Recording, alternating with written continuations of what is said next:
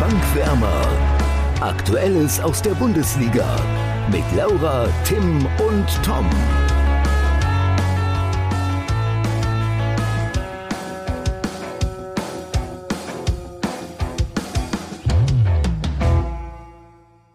Die letzte Länderspielpause des Jahres ist fast vorbei und deshalb blicke ich hier in mehrere Gesichter, die voller Vorfreude auf die Bundesliga sind.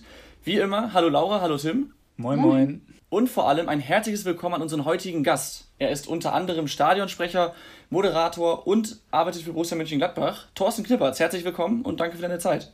Ja, Tag aus Mönchengladbach. Danke für die Einladung. Hi. Sehr gerne. Genau, wir wollen natürlich nachher ähm, auch einmal da über deinen Job reden, aber auch über ähm, die aktuelle Saison von Borussia Mönchengladbach. Aber wir würden gerne mit einer Schnellfragerunde starten. Und da ist die erste Frage: ähm, Schauspieler, ja, Moderator. Nein, stopp. Ja, nein, ja, vielleicht. Sollte doch schnell sein, oder nicht? ja, ich muss erst die Frage langsamer. ah, ach so, okay. Ähm, Schauspieler, Moderator oder Stadionsprecher? Wenn du dich für deinen Job entscheiden müsstest, was wäre das und wieso? Boah.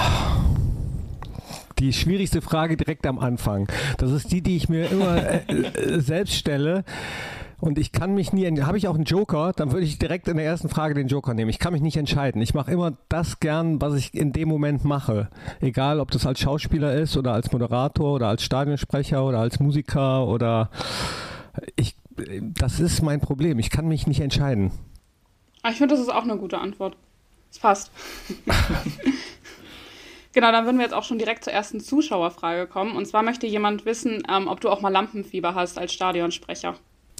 Lampenfieber nicht, aber immer noch freudige Erregung. Also das Adrenalin geht immer noch hoch, wenn es Richtung Aufstellung geht. Und solange das so ist, äh, mache ich das auch noch weiter gerne, weil äh, wenn das irgendwann mal nicht mehr so wäre, dann wäre es, glaube ich, Zeit, den Job an den Nagel zu hängen. Aber es ist immer noch so, dass ich äh, ja nicht nervös bin, aber ähm, dass, dass schon der Blutdruck so ein bisschen steigt, weil ich mich einfach so sehr auf das, was dann kommt, freue. Und richtiges Lampenfieber mh, hatte ich, glaube ich, nur beim ersten Mal. Ich bin einer, der eigentlich das ganz gerne mag, in unvorhergesehene Situationen zu kommen oder, oder wenn es auch Sachen gibt, die, die man nicht so genau einschätzen kann. Das mag ich eigentlich am liebsten. Okay, du bist ja jetzt auch schon ähm, insgesamt 17 Jahre bei Borussia Mönchengladbach und hast dabei ja auch ähm, persönlich, also viele Persönlichkeiten kennengelernt und auch schon viel erlebt. Ähm, war, wer war denn für dich der fußballerisch beste Gladbach-Spieler? Ähm, Wenn es jetzt rein um Technik geht, da war äh, Arango schon ziemlich weit vorne. Dann Federico Insua hat es auch echt drauf gehabt. Äh, sehr unterschätzt Hans-Günther Bruns damals. Den werdet ihr vielleicht gar nicht mehr kennen, so, so jung wie ihr seid. genau. ähm, und insgesamt bin ich sowieso erstaunt, wie selbst Spieler, denen man jetzt nicht so viel Technik zutraut, mit dem Ball umgehen können, heutzutage vor allem. Das ist äh, unglaublich. Aber die drei genannten, und ich habe bestimmt jetzt auch noch welche vergessen, äh, die mir dann einfallen, wenn ihr mir jetzt sagt, und was ist mit dem und dem? Wer war denn für dich der ähm, lustigste Spieler, den du so kennengelernt hast? Guck mal, Marco Marin fällt mir da noch ein, was die Technik betrifft. Oder Marco Reus. Und, ach, der lustigste. Ähm, Wolfgang Kleff. Und warum? Weil der das Leben auch äh, immer auf die leichte, äh, nicht auf die leichte Schulter genommen hat, aber immer mit Humor genommen hat. Also ähm, man kann sich auch mit ihm ernsthaft unterhalten und äh, auch seriös, aber der hat es immer leicht und locker genommen und auch immer einen Spruch auf den Lippen gehabt. Was würdest du denn sagen, war für dich so die beste Saison? Als Stadionsprecher oder als Fan äh, insgesamt in meinem Borussia Mönchengladbach-Leben?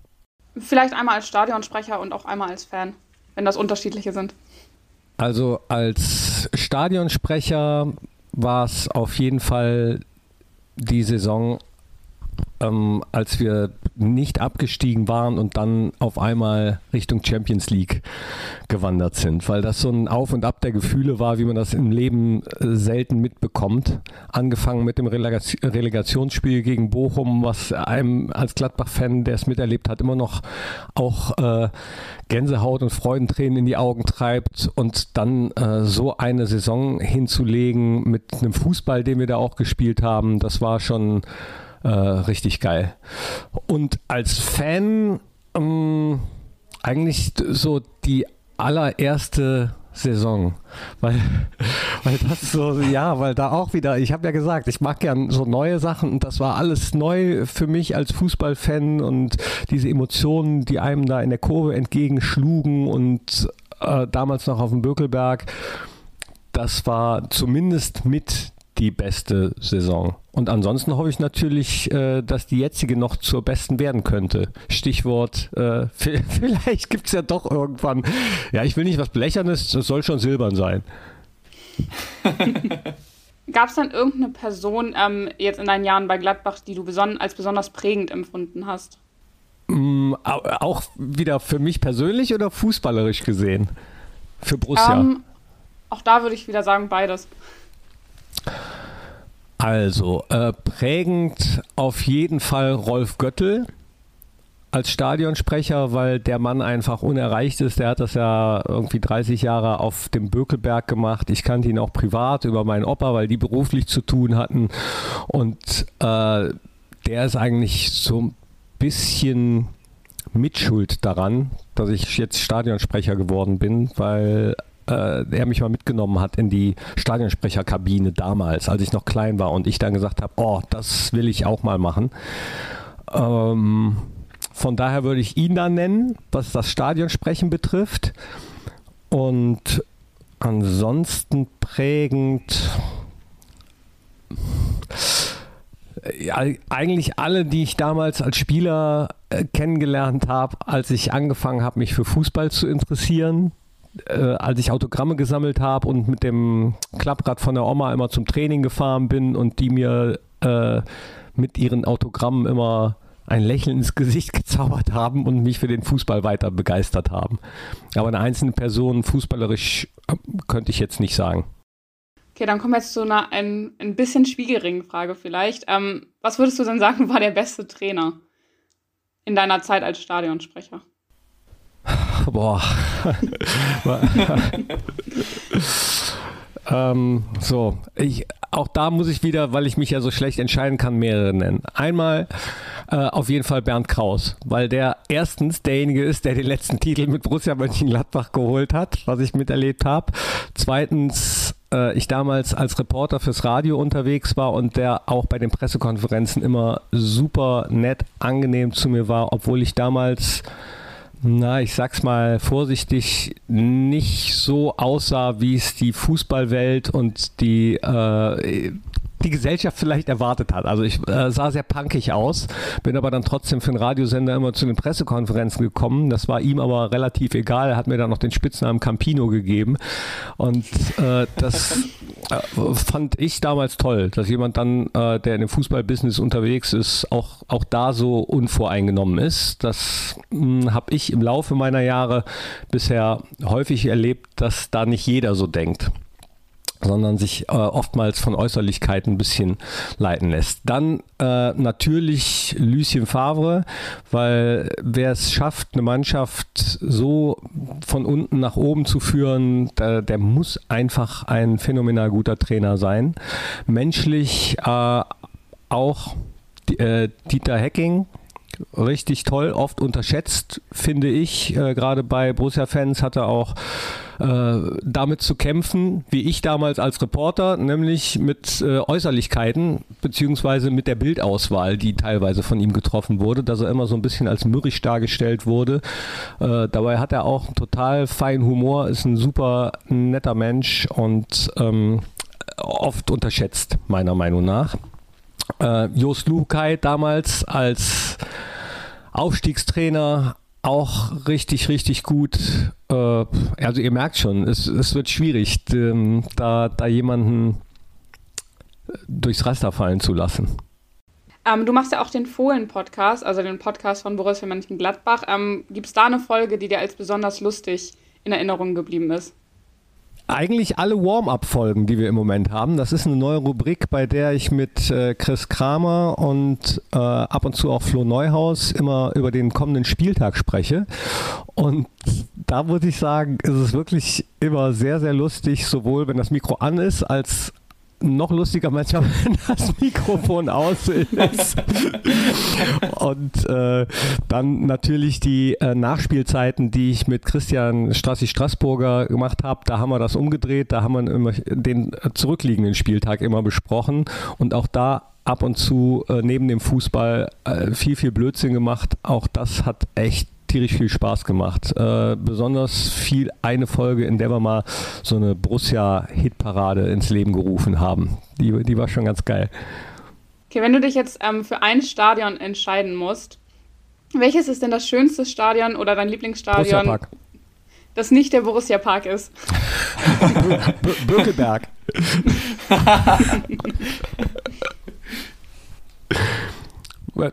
Reicht das schon? Nein. Ihr Nö, wir würden gerne ein anderes hören. Ihr, ihr, ihr, ihr, wollt andere Vereine haben, ne? Ja. Volksparkstadion zum Beispiel. Genau, das wäre zum Beispiel eine Möglichkeit. Weserstadion finde ich schon ganz cool. Ähm, gefällt mir, obwohl ich da eins der ähm, traurigsten Erlebnisse oder frustrierendsten Erlebnisse äh, fußballmäßig gesehen hatte. Ist noch gar nicht so lange her. Letzte Saison das Spiel am letzten Spieltag, als Borussia in Bremen gespielt hat und eine Viertelstunde vor Schluss sah eigentlich alles noch ganz gut aus, aber trotzdem wusste irgendwie jeder im Stadion, jetzt passiert noch was in den anderen Stadien. Und wir hatten es beide nicht mehr selbst in der Hand, weder Bremen noch Borussia Mönchengladbach.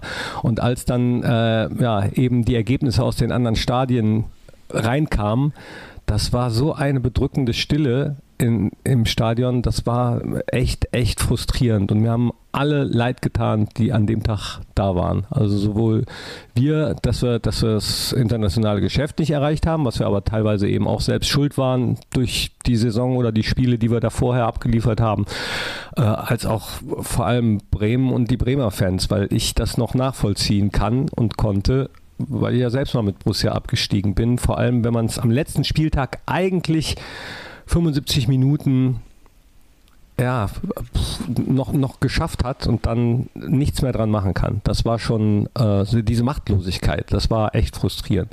Trotzdem ist das Weserstadion ein schönes Stadion, um auf die äh, Ausgangsfrage zurückzukommen äh, und damit die Mundwinkel nicht zu sehr nach unten gehen bei euch.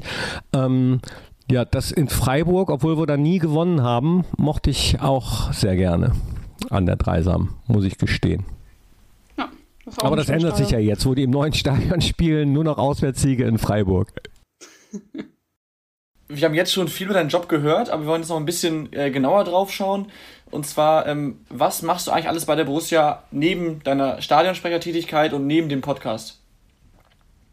Jetzt muss ich genau aufpassen, was ich sage, wenn unser Geschäftsführer äh, Führer mithört, dass ich nicht zu wenig sage, damit der sagt, okay, er kriegt sein Geld auch zurecht. Ähm, andererseits darf ich natürlich auch nicht zu viel sagen, damit es sich nicht anhört wie Angeberei oder so. Nee, also ich ähm, habe ungefähr seit zwei Jahren ein pauschalen Vertrag, einen festen Vertrag bei Borussia, bin also nicht nur an den Spieltagen da als Stadionsprecher, habe vorher auch schon viel vor und hinter der Kamera gemacht, dann aber immer auf Rechnung. Jetzt mittlerweile ist es so, äh, dass ich da eben für ein paar Stunden im Monat festangestellt bin. Und das beinhaltet dann erstens das Stadionsprechen am Spieltag im Stadion, beziehungsweise das äh, beinhaltet auch alle Videoformate, on-air, off-air, wenn es irgendwas zu moderieren gibt, auch in der Sportsbar oder eine Buchvorstellung oder in der Fohlenwelt, wenn es da eine neue Ausstellung gibt, eine Eröffnung, dann bin ich dabei. Wenn es Auswärtsfahrten gibt, bei den äh, Sponsoren zum Beispiel, Spiel ich nenne es mal belustigt werden sollen, beziehungsweise äh, Programm geboten bekommen haben sollen. Auch dann ähm, bin ich dafür da, zum Beispiel verantwortliche Trainer, Sportdirektor, äh, Präsident, wen auch immer zu interviewen. Alles, was mit Interviews, alles, was mit Kameras, Mikrofonen zu tun hat, da bin ich am Start, sowohl äh, vor der Kamera als auch vor dem Mikro aber auch gerne, wenn es darum geht, neue Formate zu entwickeln und sich irgendwelche komischen Ideen auszudenken, Blödsinn zu machen. Also auch da äh, stehe ich hilfreich zur Seite. Und wie viel Zeit frisst das so ungefähr? Also all das Ganze? Also ich würde mal sagen, so 50 Stunden. Aber ich habe einen Vertrag über 20. so, okay. Das, das, das, war jetzt, das war jetzt das für unser Geschäftsführer. Nein. Aber ich hoffe, die Frage ist damit beantwortet. Ja, ja. ähm, wir haben noch eine weitere Zuhörerfrage. Und zwar lautet die, wie du damals überhaupt zu Borussia Mönchengladbach gekommen bist und auch äh, wie zu deinem Job als Stadionsprecher. Dann müsste ich zwei Antworten geben, weil ich ja äh, zweimal angefangen habe. Ähm, das erste Mal 1999 auf dem Bökelberg. Damals äh, habe ich in Köln Sport studiert in einer WG gewohnt, wo einer ähm, aus der WG, einer meiner besten Freunde, mitbekommen hat, dass der damalige Stadionsprecher Carsten Kramer, der jetzt Geschäftsführer bei Borussia Dortmund ist, damals aufgehört hat. Und ich habe zu dem Zeitpunkt beim Radio gearbeitet. Äh, Tibor wusste, dass ich totaler Gladbach-Fan bin, hat mir das dann gesagt und hat gesagt, hier, äh, mach du das doch. Und ich sage, ja, so einfach ist das ja nicht. Und dann hat er geschrieben, ja, dann schreib doch äh, Markus eine Bewerbung. Markus Aretz war ein guter Freund von ihm und ein sehr, sehr damals noch äh, ja, bekannter um drei Ecken, sage ich mal. Ähm, der ist 99 dann auch Pressesprecher geworden, ist das heute noch. Heute heißt das halt anders, heißt dann Direktor Kommunikation. Und dem habe ich dann meine ähm, Bewerbung geschickt, inklusive Kassette von den Radiomoderationen. Und daraufhin hat Borussia mich eingeladen. Wir haben uns eine halbe Stunde unterhalten und sofort gemerkt, das passt super, das ist eine Wellenlänge, wir ticken gleich, äh, wir haben alle die Raute im Herzen, wir sind Gladbacher durch und durch. Ähm, drei Sätze gerade aussprechen konnte ich auch. Ich habe Bock gehabt, äh, auch, auch das vor vielen Leuten zu tun. Und ja, so bin ich das dann das erste Mal geworden. Und dann kamen aber beruflich andere Sachen dazwischen, dass ich das am Wochenende nicht mehr gemacht habe oder nicht mehr machen konnte. Daraufhin habe ich 2001 oder haben wir 2001 dann gesagt, okay, dann äh, macht das jetzt jemand anders. Und als ich dann 2005 glaube ich, hörte, dass der damalige Stadionsprecher, also mein Nachnachfolger, Matthias Optenhöfel, aufhören würde, weil er auch sich beruflich verändern wollte. Ähm, da hatte mich ein Fan angeschrieben und mir gesagt, Opti hört auf. Mirko Brune damals hat mich angeschrieben, hat gesagt, äh, komm doch zurück. Und daraufhin habe ich Borussia eine Mail geschrieben, in der stand eigentlich nur, ich bin bereit.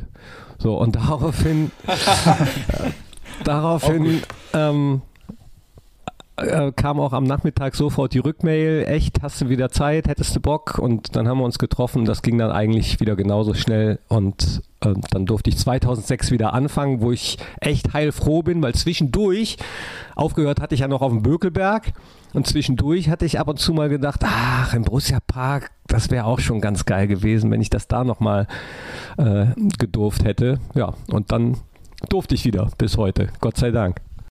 Wie sieht denn so ein Heimspieltag für dich aus, wenn du als Stadionsprecher tätig bist? Ähm, also ich bin immer so knapp vier Stunden vor Anpfiff da, weil es diverse Besprechungen gibt. Es gibt Sicherheitsbesprechungen, dann mittlerweile gibt es ja Regiebesprechungen, weil so ein Stadionspre äh, Stadionsprecherjob hat sich ja auch verändert äh, im Laufe der Jahre. Damals auf dem Bökelberg hat man ein Mikro gehabt und hat dann auf einem Klemmbreck äh, die Werbung gehabt, die man vorlesen musste. So, das war wirklich so. Also da hat man wirklich vom Papier einfach nur die ganzen äh, Werbesprüche abgelesen. Und mittlerweile ist es eigentlich eher wie eine Fernsehproduktion im Stadion, also mit Regiebesprechungen, mit Minuten bzw. sekundengenauem Ablaufplan, damit dann zum Beispiel auch die anderen Fernsehsender, die Broadcaster wissen, wann kommt was, wann kann umgeschaltet werden, wann wird Werbung gespielt, äh, wann müssen die die Kamera auf die Kurve halten, weil dann die Hymne gespielt wird. Also das ist mittlerweile äh, ja, richtige hochprofessionelle Produktion geworden mit mehreren Kameras, mit eben der Regie. Ähm, dann sind diversen, äh, die diversen Besprechungen. Danach habe ich nochmal so eine halbe Stunde für mich, wo ich nochmal so ein paar Sachen durchgehe mit meinen oder über meine Interviewpartner, äh, wie die Spiele ausgesprochen werden der einzelnen Vereine, vor allem die, die ich noch nicht so gut kenne. Das äh, habe ich dann meistens vorher schon nachgeguckt und nicht erst am Spieltag. Und dann geht es so langsam runter. Wir starten eine Stunde vor Anpfiff über mit dem Vorprogramm. Das ist äh, ja eigentlich ritualisiert. Dann gibt es Interviews, dann gibt es äh, Songs, dann gibt es die Aufstellung, dann das Spiel. Nach dem Spiel zu Nicht-Corona-Zeiten gab es immer noch äh, ein Interview mit einem Spieler in der Business-Loge, also in der VIP-Loge äh, für die Gäste dort. Das ist im Moment aber nicht so und das war während der gesamten Corona-Zeit auch nicht so. Also ähm, im Moment ist alles noch äh, so ein bisschen anders als vor zwei Jahren.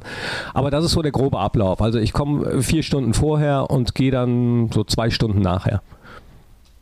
Also nach Abpfiff. Inwiefern ist es denn für dich noch, ähm, also du hast vorhin schon gesagt, dass es äh, immer noch Herzklopfen verursacht, aber inwiefern ist es auch zur Routine geworden, diesen Job zu machen?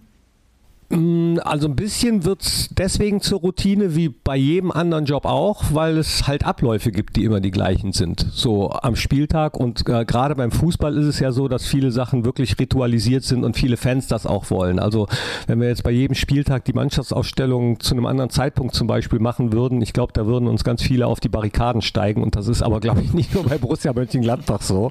Also da wollen die meisten, glaube ich, auch so Rituale haben, merkt man deswegen, wenn man mal irgendwas was verändert am Ablauf, also dann kann es schon mal zum Shitstorm kommen. Ähm, manchmal muss man die Leute auch erst überzeugen, dass manche Ideen ganz gut sind und dass manchmal Neuerungen auch ganz gut sind. Also von daher gibt es da schon Routine, aber ähm, eine schöne.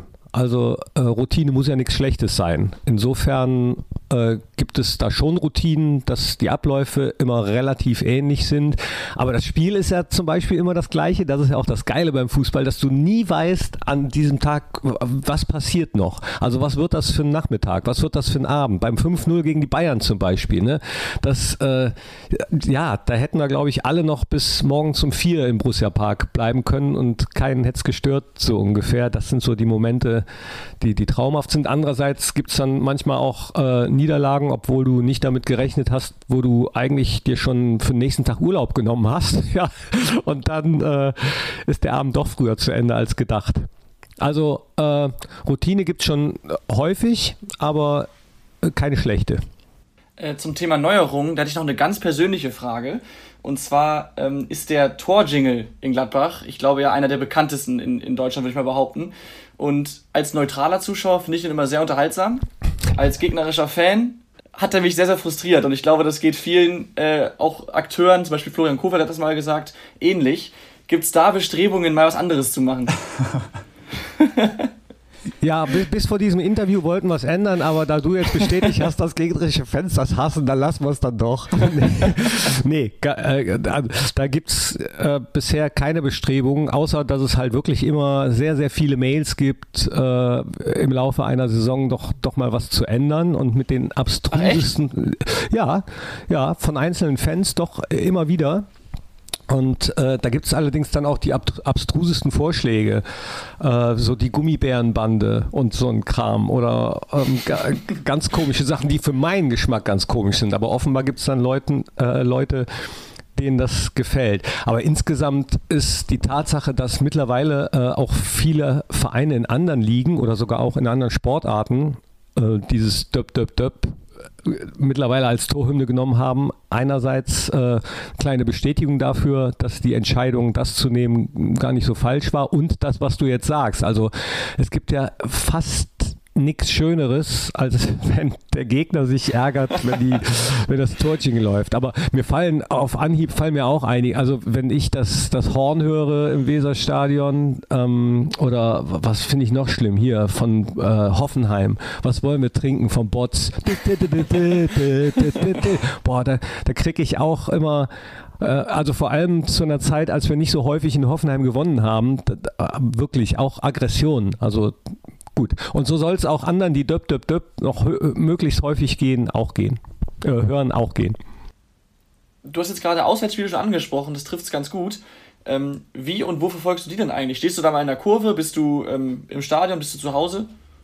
Nee, Auswärtsspiele bin ich relativ selten mit unterwegs, außer äh, bei internationalen Spielen oder wenn es nicht ganz so weit weg ist. Manchmal fahre ich auch weit weg mit, aber ich äh, arbeite ja noch als, als Schauspieler und Moderator und da muss man auch häufig am Wochenende ran und da ich das bei Heimspieltagen, weil Borussia geht dann vor, nicht kann, äh, fällt das dann manchmal eben auch auf die Wochenenden bei Auswärtsspieltagen und wenn das nicht der Fall ist, dann freut sich meine Familie auch, wenn ich dann zu Hause gucke. Also ich gucke dann, aber äh, dann meistens vorm Fernseher. Und dann auch meistens nicht in der Kneipe. Ich bin dann so ein, so ein Alleine-Gucker. Wir haben auch schon mit anderen aus der ja, Branche, sag ich mal, gesprochen und da haben wir gehört, dass die zum Teil nicht mehr so richtig Fan sind wie früher. Wie ist es denn bei dir? Inwiefern bist du trotz oder wahrscheinlich bei dir eher gerade wegen deines Berufs noch Fan? Ich bin äh, Fan weiter durch und durch und das merke ich immer, wenn das Spiel läuft. Also äh, zwischendurch bin ich aber das hängt, glaube ich, eher mit dem Alter zusammen.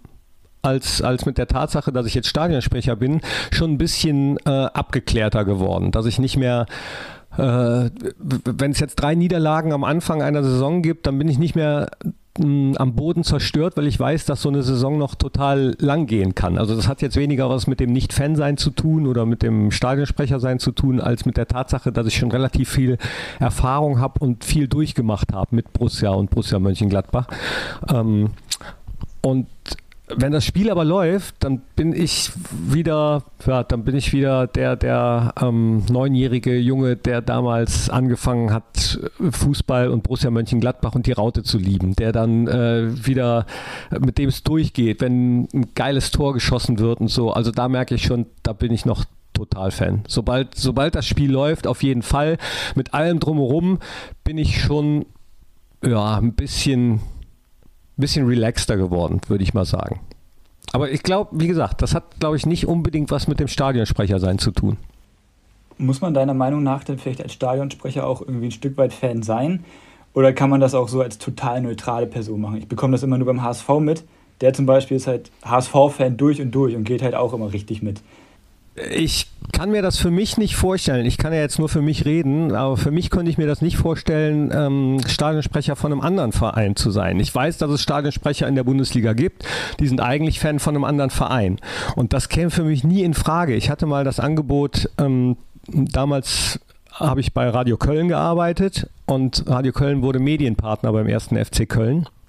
Und meine Chefin wusste, dass ich mich sehr für Fußball interessiere und sagte, oh, Herr Knippertz, das ist toll, dann machen Sie jetzt den Stadionmoderator. So. Und dann habe ich gesagt, nein, das mache ich nicht. dann hat sie gesagt, wieso das denn nicht? Und dann habe ich gesagt, es gibt Sachen, die macht man einfach nicht. Und äh, dann wären, glaube ich, auch weder die Kölner Fans noch ich sehr glücklich damit geworden. Deswegen glaube ich schon, dass es eigentlich sein sollte, dass ein Stadionsprecher Fan des Vereins ist. Wobei es natürlich hm, mit den Regularien, die es mittlerweile gibt, dass man eben äh, Neutralität so ein bisschen walten lassen sollte, ab und zu gar nicht so einfach ist, den Fan in sich dann auszuschalten. Das kann auch schon mal zu brenzligen Situationen führen, wenn man äh, das Mikro aus Versehen angelassen hat. Und der Fan geht dann mit einem durch, ist manchmal nicht so cool. Ähm, da muss man sich wirklich manchmal im Zaum halten. Es gibt, es gibt welche, die sehen das als Job ne? oder als Sprungbrett zum Beispiel. Die äh, sehen das wirklich einfach äh, als Job. Kann für die okay sein, für mich absolut keine Option. Du hast vorhin schon verschiedene Formate mit äh, Spielern zum Beispiel angesprochen. Wie eng ist denn generell der Kontakt zwischen dir als Stadionsprecher oder generell äh, mit deiner Tätigkeit, in deiner Tätigkeit bei äh, Gladbach und äh, den Spielern und Funktionären? Also ich bin jetzt mit keinem so eng befreundet, dass wir uns äh, ständig auf einen Kaffee treffen oder auf einen Drink oder sonst irgendwas. Äh, ich komme mit allen sehr gut aus und wenn, wenn man sich in der Stadt trifft, dann ja, und es sich ergibt, dann, dann isst man auch schon mal was zusammen oder trinkt einen Kaffee. Bei den Spielern hat das mittlerweile ähm, auch hauptsächlich den Grund, dass wir altersmäßig und interessenmäßig einfach total weit auseinander sind. Also die meisten können gerne einen väterlichen Rat von mir haben oder, oder äh, vielleicht auch mal fragen, wie war das so früher oder kann ich vielleicht irgendwas besser machen oder anders machen oder woran liegt das, dass die Fans mich mögen oder nicht mögen oder so. Also da stehe ich jederzeit mit Rat und Tat zur Seite und bin auch für jeden Blödsinn zu haben. Aber ähm, also um die Häuser ziehe ich mit den Jungs nicht, werde ich auch häufiger gefragt. Und gehst du dann mit denen feiern und so? Nee, tue ich nicht. Wobei das weniger äh, am Alter liegt, als vielmehr am unterschiedlichen Musikgeschmack. Also äh, während die Jungs meistens Hip-Hop hören, stehe ich mehr so auf Punkrock. da lässt sich doch aber bestimmt einen Kompromiss finden. Zumindest bei der Meisterfeier. Boah, wenn es da eine gäbe. Also ich meine, ich habe auch schon äh, mit den Jungs gefeiert, auf der China-Reise von Borussia zum Beispiel. Also da äh, haben wir ordentlich gefeiert. Das war richtig, richtig lustig. Und da habe ich auch Lust auf mehr bekommen, wo ich gedacht habe, ja, alles klar. Also die Altersbarriere ist kein Hindernis. Äh, wir, wir können einen Titel holen. Von mir aus, was das Feiern betrifft, gerne. Äh, also das Feiern sollte dem nicht im Weg stehen. Aber mh, mm, also selbst, selbst wenn Bayern jetzt raus ist, ähm, habe ich mich ein bisschen geärgert, dass es noch nicht das Finale war. Also es ist noch ein langer Weg bis Berlin zum Beispiel. Meisterschaft äh, behaupte ich jetzt ganz einfach mal, äh, holen wir in dieser Saison nicht mehr. Äh, gut. Äh, bleibt eigentlich nur der DFB-Pokal. Oder international, wenn es dann mal wieder hingeht. Also nicht diese Saison, aber dann die nächsten Jahre. das, nee, das, das meinte ich in okay. dieser Saison. Ja, okay. ne? In dieser Saison bleibt nur der DFB-Pokal, weil du sagst es, international ähm, können wir uns jetzt Dienstags, Mittwochs, Donnerstags schön ausruhen. Wenn du jetzt gerade schon die Feiern angesprochen hast, ähm, gibt es da vielleicht ein paar nette Geschichten, die du hier mal zum ersten Mal überhaupt präsentieren würdest? Ähm, also, es gibt zum Beispiel die Feier vom DFB-Pokalsieg 1995. Damals war ich so halb als Fan und halb als Radioreporter mit unterwegs. Das heißt, ich konnte leider nicht so Vollgas geben. Das wäre zwar fanmäßig gut gewesen, äh, jobmäßig aber äh, nicht so richtig. Und äh, Borussia hat gefeiert auf dem alten Markt in Mönchengladbach und am alten Markt gibt es eine Polizeiwache. Und über dieser Polizeiwache ist ein Balkon, der wird als Rathausbalkon äh, tituliert, aber das Rathaus ist nochmal 100 Meter weiter weg, also auf jeden Fall ist das eigentlich der Balkon über der Polizeiwache. Und da wurde den Fans dann der DFB-Pokal präsentiert. Und ich durfte mit nach oben als Reporter für den Radiosender und bin dann hochgekommen. Und ich schwöre euch, es hat noch nie in einer Polizeiwache oder kurz oberhalb einer Polizeiwache so viel Promille gegeben. so sehr nach Sekt gerochen wie dort an dem Tag. War schön. Doch, war gut. Das heißt, nach der Feier dann direkt in die Ausnüchterungszelle. Ähm, kein Kommentar. okay. Vielleicht eine gute Entscheidung. Ähm, wir waren gerade beim äh, engen Kontakt zwischen Spielern, aber auch Funktionären. Wie viel bekommst du denn generell zum Beispiel vom Transfergeschehen und von Gerüchten und Verhandlungen noch vor der Öffentlichkeit mit? Eigentlich nix. Äh, also meistens bekomme ich äh, viele Sachen eher von Fans mit, die mich anschreiben, dass die eher wieder was gehört haben, entweder äh, über 17 Ecken per Flurfunk oder ähm, weil sie die Zeitung oder irgendwelche sozialen Medien gelesen haben.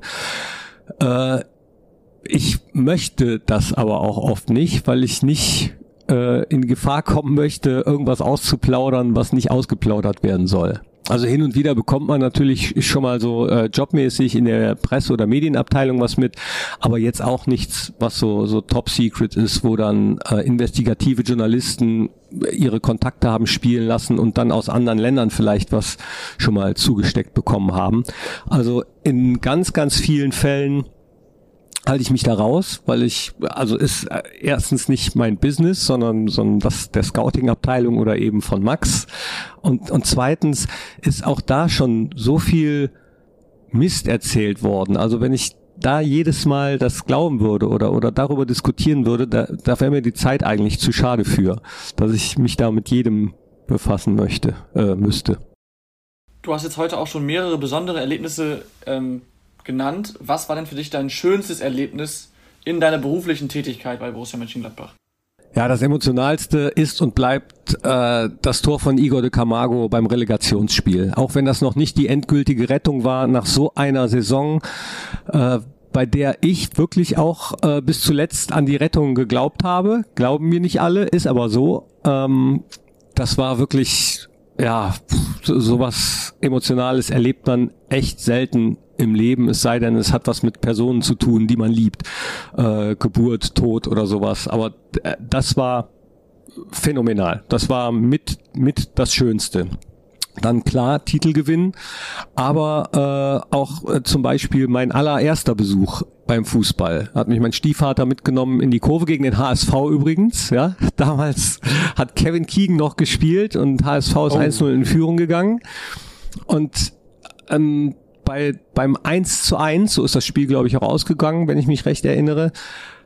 Da bin ich dann für den Fußball äh, oder da habe ich den Fußball für mich entdeckt, weil auch da wieder dieses kollektive Erlebnis, Freude in der Kurve und was da so abgeht, das hat man nicht so häufig. Vielleicht noch bei Konzerten in einer Riesengrößenordnung oder so, aber da ist es ja erwartet. So, und beim Fußball sind es dann manchmal die unerwartet kollektiven Ereignisse, diese eruptiv einfach äh, so überschäumen.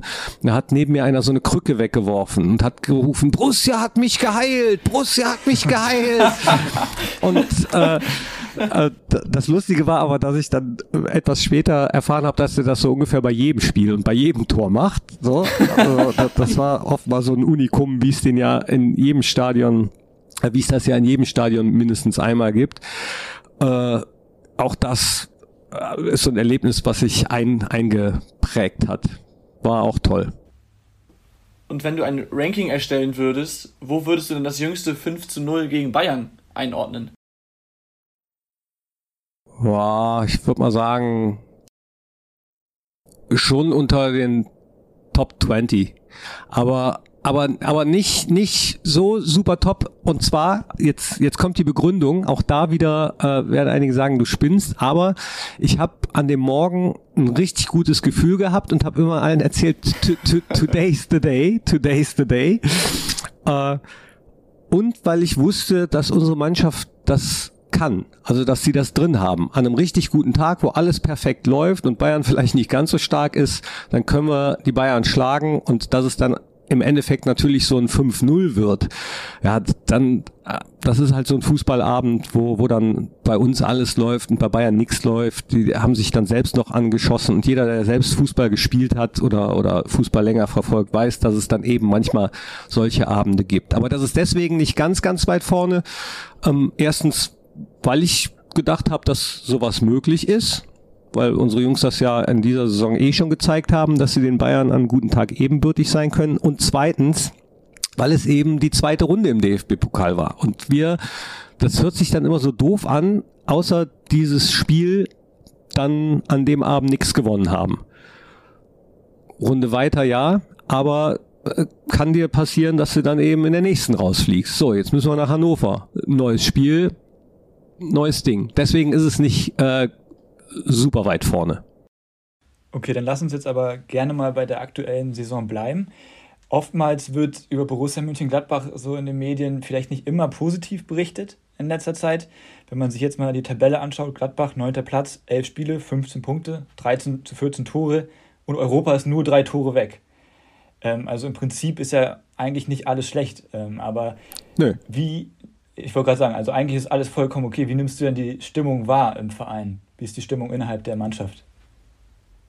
Insgesamt äh, eigentlich relaxed, weil sich viele nicht vom äh, drumrum verrückt machen lassen. Also da, da sind ganz viele bei, die eben, wie ich ja eben schon gesagt habe, wissen, dass so eine Saison noch sehr, sehr lang gehen kann, dann sehen, dass es äh, nach oben jetzt gar nicht mehr so weit ist also das kann immer alles ganz schnell gehen und die meisten sowieso auch schon äh, lange genug im Fußballgeschäft dabei sind, als dass sie sich da verrückt machen lassen würden.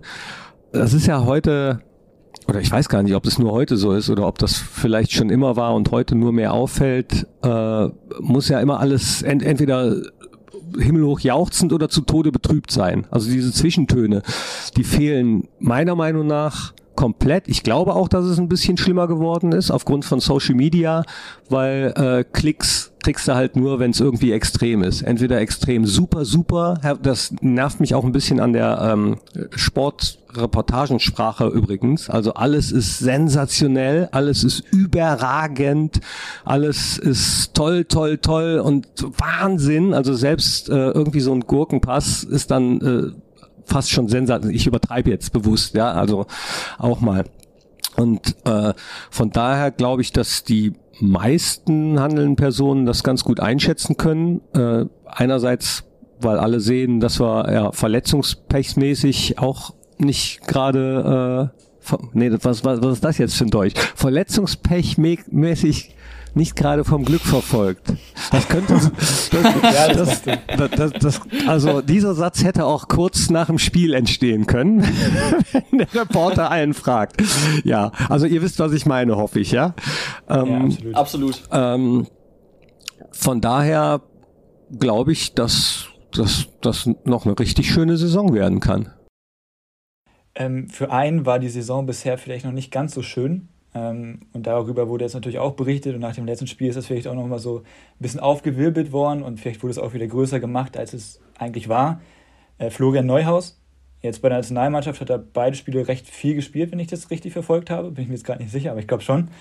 Ähm, der hat jetzt nicht so die große Rolle gespielt und hat nach dem letzten Spiel gesagt, nachdem er dann auch getroffen hat, ähm, dass ihm so ein bisschen die Rückendeckung gefehlt hat. Hattest du den Eindruck, dass das große Wellen geschlagen hat oder dass das halt auch irgendwie an der Lockerheit nicht viel geändert hat, sage ich jetzt mal.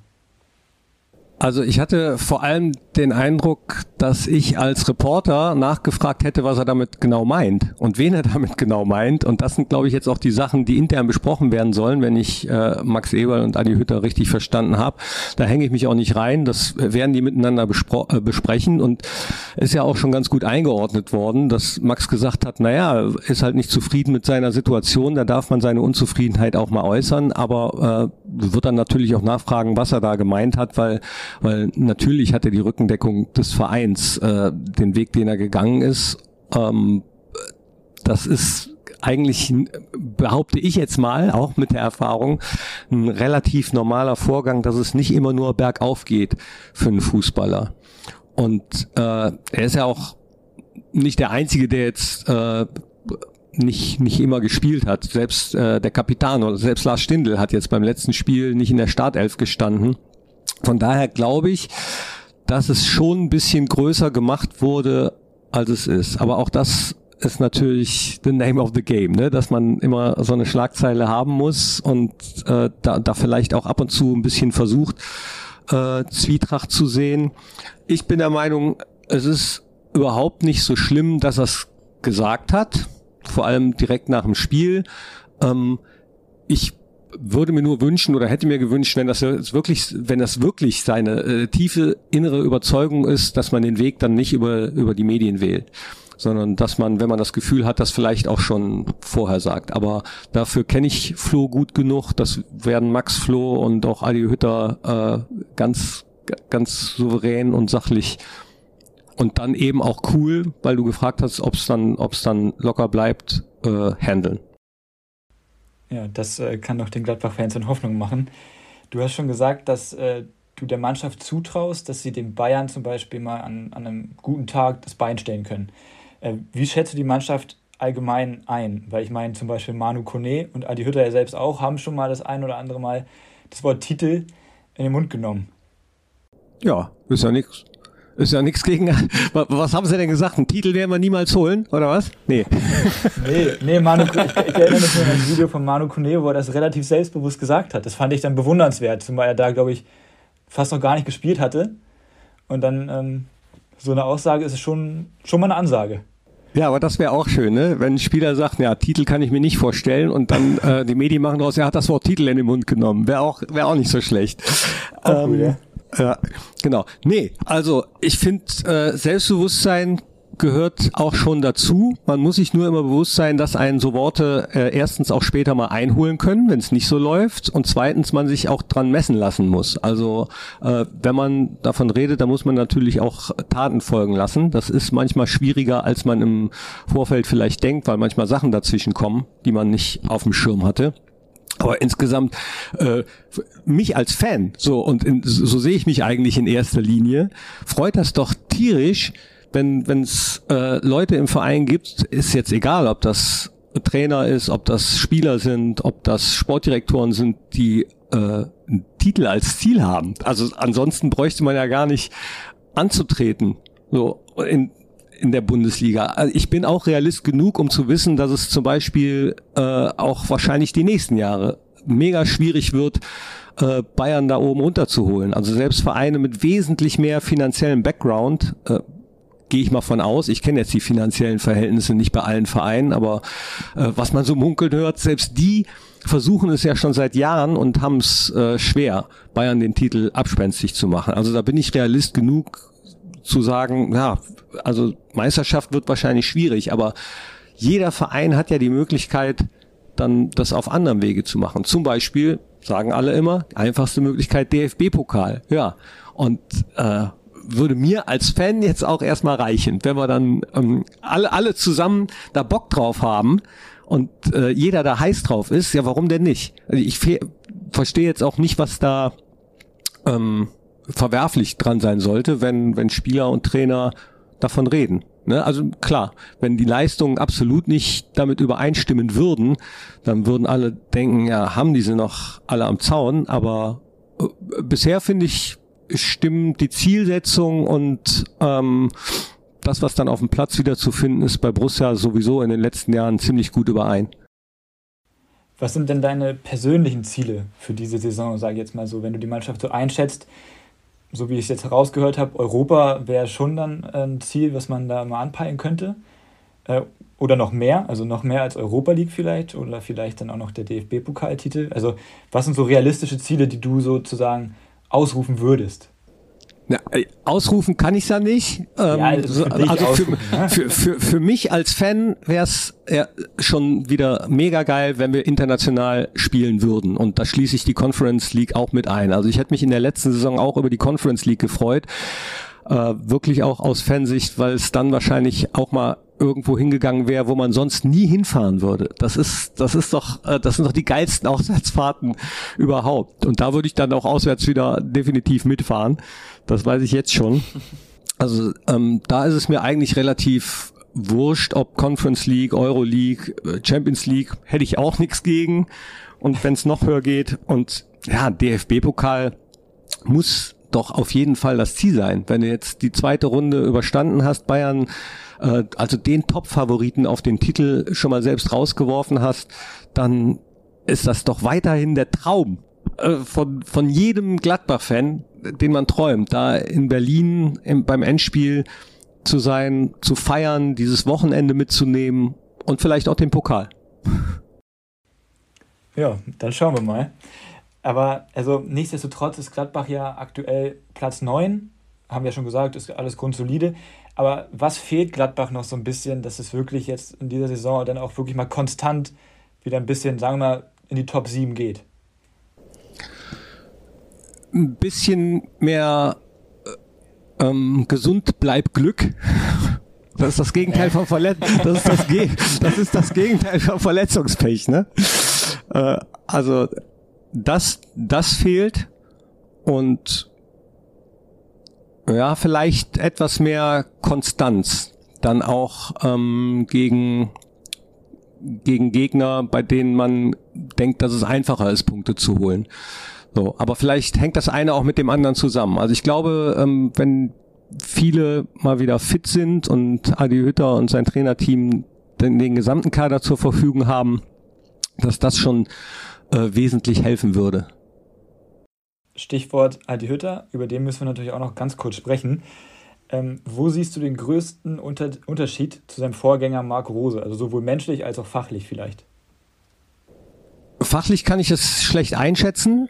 Das, weiß ich nicht, weil beide äh, mögen sehr gerne ähm, aktiven, aggressiven Fußball, also dass man, dass man immer auch drauf geht und äh, schnell gegenpresst und wirklich immer den, den Gegner stresst. Also da sehe ich jetzt gar nicht so große Unterschiede.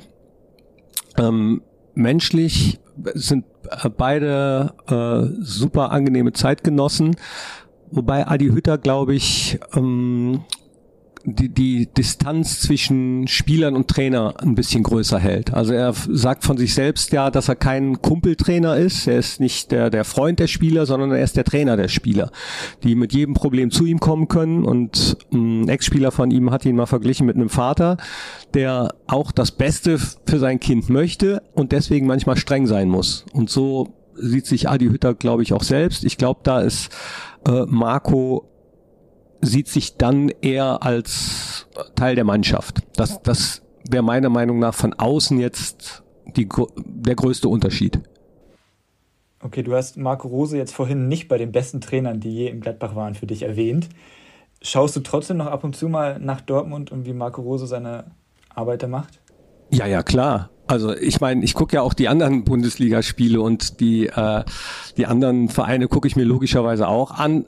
Absolut natürlich auch, was äh, Marco beziehungsweise das Trainerteam, also ist ja nicht nur Marco gegangen, sind ja auch noch ein paar andere mitgegangen, äh, was die da machen, zumal bei Dortmund ja auch noch ein paar andere Ex-Gladbacher spielen. Logischerweise guckt man dann dahin und ähm, ich, ich war auch enttäuscht, als er gegangen ist. So haben wir aber auch persönlich drüber geredet, wobei ich weiß, dass es im Profifußball dann eben manchmal so ist. Ne? Ähm, und wünsche ihm logischerweise nichts Schlechtes, außer dass, aber das hat Borussia Dortmund nicht exklusiv, außer dass ich mir wünschen würde, dass wir am Ende äh, vor Dortmund zum Beispiel stehen würden, alleine um zu zeigen, äh, ja, äh, hier, hier war es auch schön. Aber wie gesagt, das sind ähm, Sachen aus der Vergangenheit. Ich bin jetzt froh, dass Adi da ist, weil, weil er ist auch ein cooler Typ. Deswegen ist es auch so schwierig, zu sagen, wer ist der beste Trainer? Also wenn man jetzt so lange im Fußballgeschäft auch dabei ist wie ich, dann hast du viele kommen und gehen sehen und du musst das, glaube ich, mit der Zeit dann leider wirklich ein bisschen professioneller sehen. Und ich glaube auch, dass die meisten Fans das übrigens können. Ich glaube, dass äh, viele, die sich nicht trauen zu sagen, dass sie einen Verein wechseln oder damit lange hinterm Berg halten, da Fans unterschätzen oder falsch einschätzen. Meiner Meinung nach äh, können Fans viel, viel besser mit dieser Professionalität umgehen, wenn sie nicht das Gefühl haben, an der Nase herumgeführt zu werden. Also wenn man direkt mit offenen Karten spielt und sagt, ähm, ich möchte mich Ende der Saison verändern, ich möchte zum Beispiel dorthin, weil ich da mehr Geld verdienen kann. Oder ich möchte dahin, weil die Chance da auf einen Titel größer ist. Ich glaube, da ist ja, kein Fan nicht, aber, aber die, ein Großteil der Fans wird das verstehen und ist dann nicht böse. Äh, keiner war Granit Xhaka böse, dass er gegangen ist. Der ist immer noch äh, Gladbacher durch und durch, obwohl er dann zu Arsenal London gegangen ist, aber hat auch immer direkt mit offenen Karten gespielt. In der Saison, als Marco Reus, als Dante gegangen sind, war auch von Marco Seite aus relativ äh, klar, dass er zu Borussia Dortmund zurück will, seinem Heimatverein sozusagen. Auch da waren eigentlich ähm, ja, also haben viele das verstanden. Wohingegen es bei Dante zum Beispiel, der, der äh, bis, bis zuletzt nicht so richtig mit der Sprache rausgekommen ist, obwohl es die meisten schon gewusst haben, das haben ihm viele übel genommen. Und da würde ich mir manchmal wünschen, dass äh, viele Akteure einfach äh, offener wären oder Fans nicht für dumm verkaufen möchten. Einfach auch Fans mehr zutrauen und ja, einfach wissen, dass Fans auch wissen, dass Fußball eben auch Geschäft ist. Ja, dann lass uns doch gerne einmal auf die aktuelle Saison schauen, jetzt nochmal zum Abschluss. Wer war für dich bisher die größte Überraschung, also jetzt ganz allgemein in der Bundesliga, von den Vereinen? Von den Vereinen, die größte Überraschung. Lass mich mal überlegen. Wen haben wir? Da muss ich die mal einzeln durchgehen. Freiburg ist für mich nie eine Überraschung. Die machen es eigentlich seit Jahren richtig cool. Äh, Dortmund, Bayern hat man eigentlich auch da oben erwartet. Äh, Wolfsburg habe ich persönlich auch mitgerechnet. Also eine richtig große Überraschung gab es eigentlich nicht. Es gab, äh, gibt eine, ich hätte schon gedacht, dass ähm, Kräuter Fürth so die Aufstiegseuphorie ein bisschen mehr mitnehmen kann in die erste Liga. Okay, ja, meine nächste Frage wäre jetzt gewesen, größte Enttäuschung. Ist Kräuter Fürth dann für dich die größte Enttäuschung? Nee, Enttäu Enttäuschung nicht. Ich bin ja, bin ja nicht enttäuscht. Also ich äh, finde es schade für alle Kräuter Fürth-Fans. Äh, enttäuscht bin ich nicht. Das ist auch, das ist auch immer, das ist auch was, ähm, was ist für dich die größte Enttäuschung? so, ja, das, das, sind ja, das sind ja oft die Fragen, die da gestellt werden, ne? Oder äh, wer ist der größte Newcomer für dich? Ich finde das immer schwierig, in so Superlativen zu denken. Deswegen, wer, wer ist denn für euch die, äh, die größte Enttäuschung? Für mich ist es Stuttgart, muss ich ehrlich sagen. Also klar haben die natürlich auch viele Nackenschläge bekommen, äh, viele Verletzungs äh, oder auch viel Verletzungspech. Mega viel. Aber, aber, aber trotzdem ist es so für mich, das hatten sie letzte Saison auch. Und irgendwie hätte ich dann zum Beispiel von Stuttgart auch erwartet, dass sie jetzt nicht da unten rumdümpeln. Auch wenn ich die immer noch versuche irgendwie zu verteidigen, weil ich bin großer Sympathisant von denen. Aber für mich ist das schon eine Enttäuschung, muss ich sagen. Für mich ist es eben wegen dieses Verletzungspechs nicht Stuttgart, ansonsten vielleicht schon, aber vor allem die Hertha, Tims liebe Hertha, ähm, weil die es irgendwie wie auch letzte Saison einfach nicht schaffen, das Potenzial, das sie theoretisch haben, äh, auf den Platz zu bringen. Ja, aber die haben sie auch nochmal mega verschlechtert, das darfst du ja auch nicht vergessen. Also, ja, trotzdem. Man spricht seit, seit, seit drei, vier Jahren, sorry, von, von, von, der, von dem Aufbruch, davon, dass man oben andocken möchte und dann macht man jedes Jahr das gleiche und dümpelt da unten rum. Also irgendwie, deswegen sind sie für mich eine Enttäuschung der letzten Jahre sogar. Oh, oha. Ich Aber als Bremen-Fan muss ich aufpassen, ich weiß, Tim. Ich würde Stuttgart auch sagen, aber vielleicht auch noch Leipzig. Ich finde, die haben bis jetzt auch noch gar nicht überzeugt. Also auch das Potenzial noch nicht so richtig abgerufen, obwohl jetzt die letzten Spiele schon ein bisschen besser waren und auch Champions League. Aber sonst so allgemein würde mir jetzt Leipzig tatsächlich noch einfallen. Und größte Überraschung? Mainz. Also Köln. auch wenn man. Dann habe ich äh, auch Köln und ich muss auch sagen Union ein Stück weit. Also ich hätte nicht gedacht, dass Union so super reif durch diese Saison geht, sage ich jetzt mal, weil ich hätte es nicht gedacht, diese Doppelbelastung und dann die Spieler, die sie geholt haben, klar, haben sie einen super breiten Kader, aber ein Haraguchi aus Hannover, also schätze ich jetzt nicht als einen super guten Bundesligaspieler ein, sage ich jetzt mal so. Und von daher finde ich, macht das Union echt richtig gut. Ja, stimmt, habt ihr recht. Mainz auch zum Beispiel, da war ich auch sehr gespannt, ob die, äh, die diese Leistung der letzten Saison, die ja auch schon ja, jetzt sage ich selber phänomenal, aber in, in, in, in dem Fall, ja, in dem Fall fand ich es wirklich äh, phänomenal, wie man mit so wenig Punkten nach der Hinserie es dann doch noch schaffen kann und mit welchen Leistungen. Aber dass sie es in dieser Saison so bestätigen, zeigt ja, dass das jetzt äh, kein Zufall war, ne? was Bo Svensson da mit seinem Team auf die Beine gestellt hat. Stimmt. Also meins äh, würde ich auch auf jeden Fall mit, mit reinnehmen als positive Überraschung, mit der ich nicht gerechnet hätte. Okay, äh, über die Meisterschaftsfrage müssen wir nicht mehr sprechen, würde ich sagen. Ähm, Bayern wird Meister, wahrscheinlich. Wenn du das sagst. Oder? oder? oder, hast, oder, siehst du es anders? Nein, äh, gehe ich von aus, weil ich bisher auch noch keine andere Mannschaft gesehen habe, die mh, mm, auch auf eine lange Saison gesehen so konstant spielt, dass es dann am Ende vielleicht reichen könnte. Okay, dann zu guter Letzt einmal deine Abstiegskandidaten. Wen hättest du auf der Liste, der jetzt am Ende den Gang in die zweite Liga antreten muss? Boah, schwierig. Ähm, also schwierig wird es für Kräuter Fürth. So, ähm, jetzt, ich sag immer, ich guck nach zehn Spieltagen gucke ich eigentlich immer erst, wo es so hingeht für einzelne Mannschaften in der Tabelle. Also eigentlich gucke ich hauptsächlich auf uns, weil die anderen, das hört sich jetzt doof an, aber sind, sind mir eigentlich meistens, meistens recht wurscht. Ähm, aber da du mich jetzt schon mal Außer fragst, nö, eigentlich auch nicht. Die erst recht, nein. Okay. nein, nein, stimmt nicht. Das stimmt nicht. Ich habe ja in Köln studiert, habe da gewohnt und ähm, weil ihr die eben als positive Überraschung rausgestellt habt, äh, muss man anerkennen, die machen es ja auch gut in dieser Saison. Auch wenn ich gespannt bin, wie, wie das weitergeht, ob das auch weiter so durchgezogen werden kann. Aber ja, also Steffen Baumgart ähm, scheint da auf jeden Fall den richtigen Ton zu treffen. Definitiv. Ne? Also spielen ja auch einen anderen Fußball, als sie bisher gespielt haben. So, von daher äh, wurscht sind sie mir trotzdem, also nicht abwertend gemeint, sondern weil mich hauptsächlich Borussia interessiert. Ich gucke auch viel, ich, nee, anders. Ich gucke auch wenig anderen Fußball. Also ich guck wenig internationalen Fußball, ich guck wenig Fußball, an dem Borussia nicht beteiligt ist, ich guck wenig Nationalmannschaftsspiele. So, für mich zählt eigentlich wirklich nur Borussia. Deswegen ist das immer, immer so ein bisschen schwierig. Also, wen haben wir denn? Na, Hertha wird's, glaube ich, auf lange Sicht noch packen. Das ist echt schwierig. Auch Frankfurt wird sich, glaube ich, da unten rausziehen. Also schwierig wird's für Kräuter Fürth, für Bielefeld. Ja, Punkt. da nur zwei Absteiger dieses Jahr. Alles gut.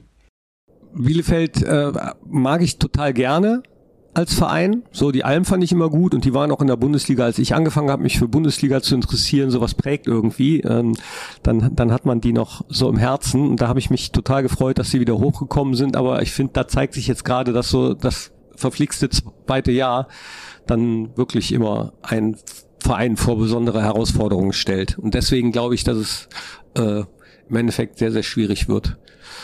So, aber es ist ist halt immer noch super eng alles zusammen, bis auf Kräuter Fürth jetzt eben. Ne? So ansonsten ähm, muss man mal gucken, wenn jetzt andere Vereine weiter auch äh, mehr Verletzungspech haben oder weiteres Verletzungspech haben, das kann rucki zucki gehen. Da muss muss sich jetzt keiner irgendwie Illusionen machen.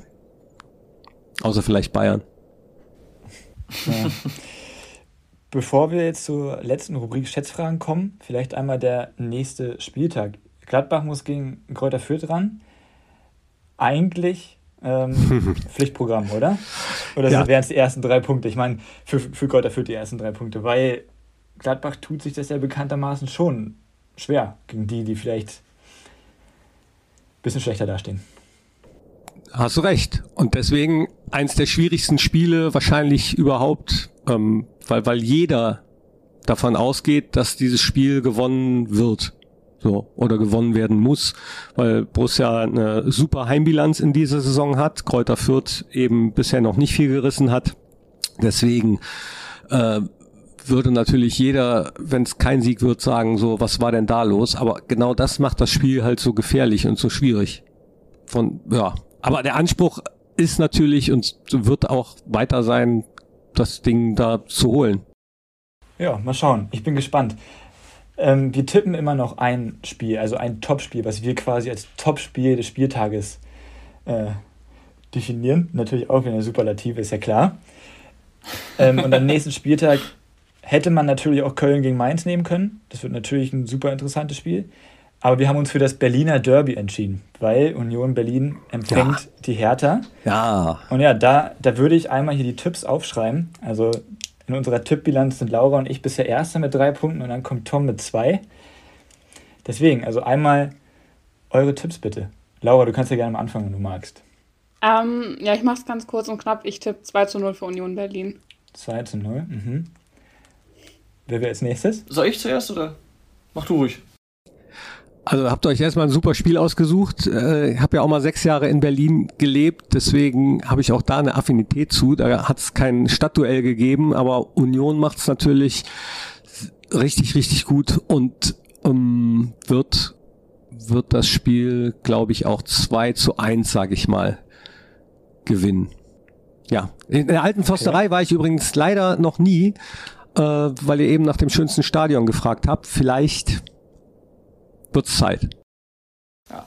Ich wollte auch 2-1 für Union tippen ursprünglich, ähm, weil ich glaube, dass sie die Nase vorn haben werden, obwohl bisher, habe ich extra nachgeschaut, in den direkten Duellen der Bundesliga Hertha äh, mehr gewonnen hat. Also ein Spiel mehr gewonnen, aber trotzdem.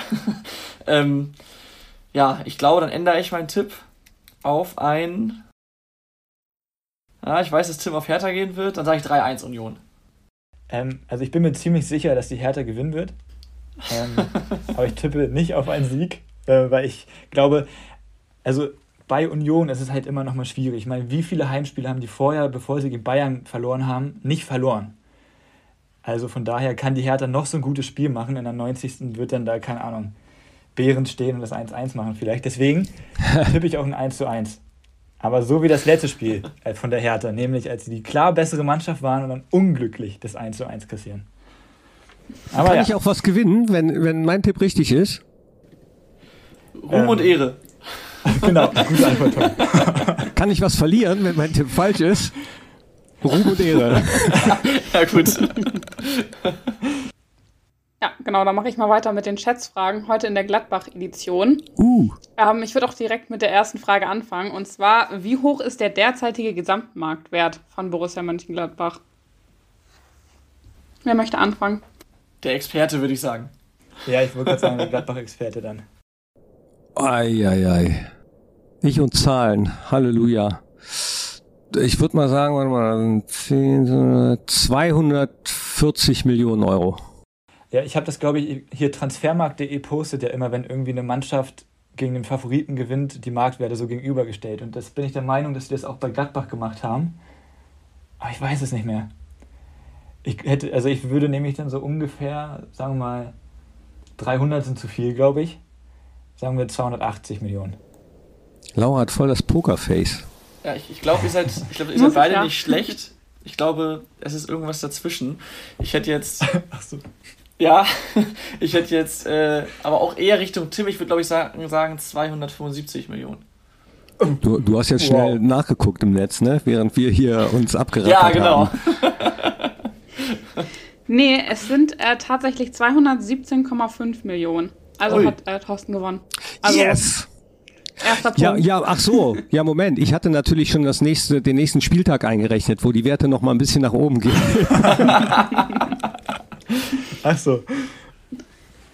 Okay, dann kommen wir jetzt zu Frage Nummer zwei. Und zwar ist Berti Vogts der Rekordspieler für Borussia Mönchengladbach. Oh. Wie viele Spiele hat er gemacht? Wer möchte anfangen? Tim, willst du Tim, anfangen? Fang Tom, du mal an. Tom, Tom, fang du bitte an. Ich, ich habe dafür keinen. Ich hab, hast du irgendwie einen Vergleichswert, wer Zweiter oder, oder Dritter oder Vierter oder Fünfter ist? Nein, gibt's nicht. Das wäre ja zu einfach sonst. Pflichtspiele nicht, oder Bundesligaspiele? Pflichtspiele. Oh. Ja, Tim. Ich das nochmal kurz nach. Ja, wie viele, also ich, hey, damit kann, das ist wieder so eine Frage, da kann man sich nur blamieren im Endeffekt, ne? 275 Spiele. Boah, das werden mehr sein, glaube ich. Das ist der Rekordspieler, hast du gesagt, ne? Mhm, ja, und es sind alle ähm, Wettbewerbe. Ich habe gerade nochmal geguckt. Mach, machen wir eine runde Zahl. Ich sag mal 450. Ach, ich muss auch noch, ne? Ja. also ich äh, habe gerade der Versuchung widerstanden, schnell nachzugucken. Ähm, ich bin in sowas immer echt schlecht. Äh, ich meine mal irgendwas mit 96 hinten gelesen. Ich weiß es aber nicht. 396, sag ich. Dann hat äh, Tom gewonnen. Es war nämlich 530. Ui, 530. Schon. Oh. Das ist eine Menge. Sehr viel. Jetzt kriege ich sie wieder drauf. Oh Gott. Also wenn, wenn mein Chef das hört, der, der kennt sich mit, mit solchen Statistiken nämlich exorbitant gut aus und kann das auch nie verstehen, dass ich das gar nicht kann. Von daher schneidet das bloß raus. Wir geben unser Bestes. Vielleicht, nein, nein, nein. Vielleicht kannst du es ja bei der nächsten Frage wieder gut machen. Und zwar habe ich mir äh, mal den jüngsten Torschützen für Borussia Mönchengladbach angeguckt. Und zwar ist das Marco Villa im Jahr 1996. Da hast du vielleicht sogar einen Vorteil. Ähm, wie alt war er denn, als er das Tor gemacht hat? Das war übrigens ein 3 zu 0 gegen den HSV. Also. Ach, wie schön. 17 Jahre und 92 Tage. Das klang sehr selbstbewusst. Könnte aber auch ein gutes Pokerface sein. Tom, bist ähm, du zuerst oder ich? Ich kann ruhig erst. Ich, ich sage, er war. Ähm, Tom muss erst noch lesen. 18. Nee, nee. ich sage, er war 18 Jahre und 150 Tage. Ja, ich sage, er war kurz also er war 17 Jahre alt und 331 Tage. Und 376 Tage. oh, jetzt muss ich kurz überlegen, aber ich glaube, Tom hat gewonnen. Ihr müsst einmal. Ähm, er war nämlich 18 Jahre, ein Monat und 19 Tage.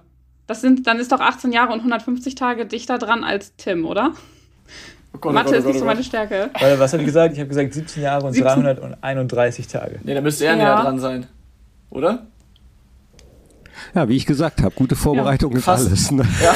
ja, sehr gut. Dann ist er ja, ich hoffe, laut, Tim, laut Tim wäre er fast 18 gewesen und er ist knapp ja. über 18, deswegen hat Tim gewonnen. Ähm, ja, Tim hat gewonnen. Dann hoffe ich, dass du jetzt auch eine, noch eine letzte Frage hast. Ja, Vorbereitung ist alles. ich habe nämlich noch eine, äh, wie heißt das, eine Stichfrage. Stichfrage. Genau.